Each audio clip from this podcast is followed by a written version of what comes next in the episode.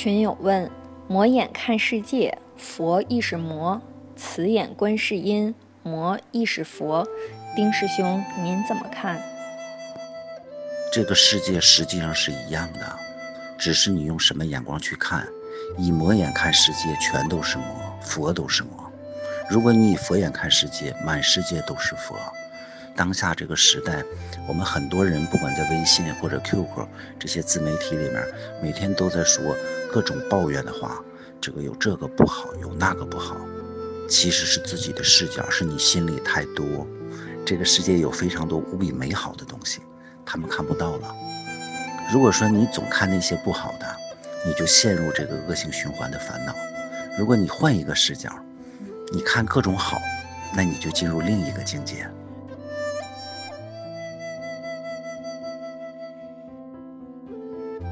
群友问：已经看透了生死和看淡了事物，下一步我该怎么修行？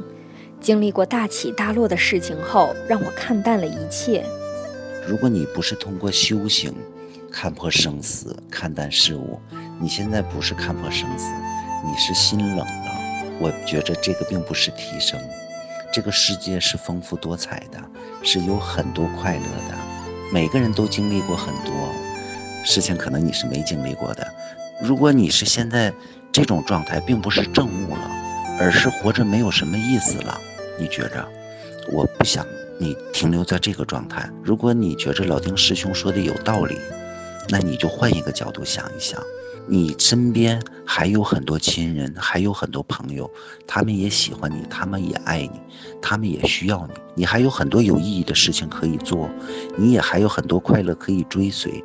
换一个视角看，重新的迈出新的一步，哪怕一小步。我们存在的意义，并不是行尸走肉的活着，而是真正活出。